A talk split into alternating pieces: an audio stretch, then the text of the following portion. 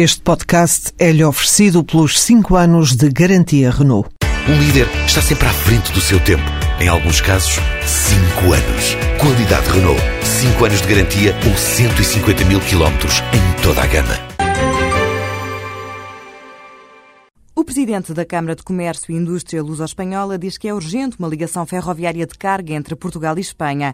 Apesar da crise, o país vizinho continua a ser o principal investidor no mercado português e Henrique Santos defende que uma ligação de comboio entre os dois países é importante para as exportações. A necessidade mais premente neste momento, na minha opinião, provavelmente seria a ligação ferroviária para uma linha de carga e, mas devia ser feito um projeto ou um estudo, tendo em consideração que a curto ou meio prazo se pudesse adaptar ou, de alguma forma, uh, utilizar também a mesma linha férrea para o transporte de passageiros, queira chamar-se de, de, de, velocidade ou de grande velocidade, um, que chegue-se a uma conclusão rápida para, para escoamento dos produtos e, e bens que, que Portugal possa exportar e, ou importar utilizar essa linha férrea o mais rápido possível para chegar à, Espanha e ao resto da Europa. Na declaração final da Cimeira Portugal e Espanha saiu já uma decisão, mas sobre uma ligação direta de passageiros entre Porto e Vigo, com viagens diárias a partir do verão. Mas o que o Presidente da Câmara de Comércio e Indústria Luso-Espanhola defende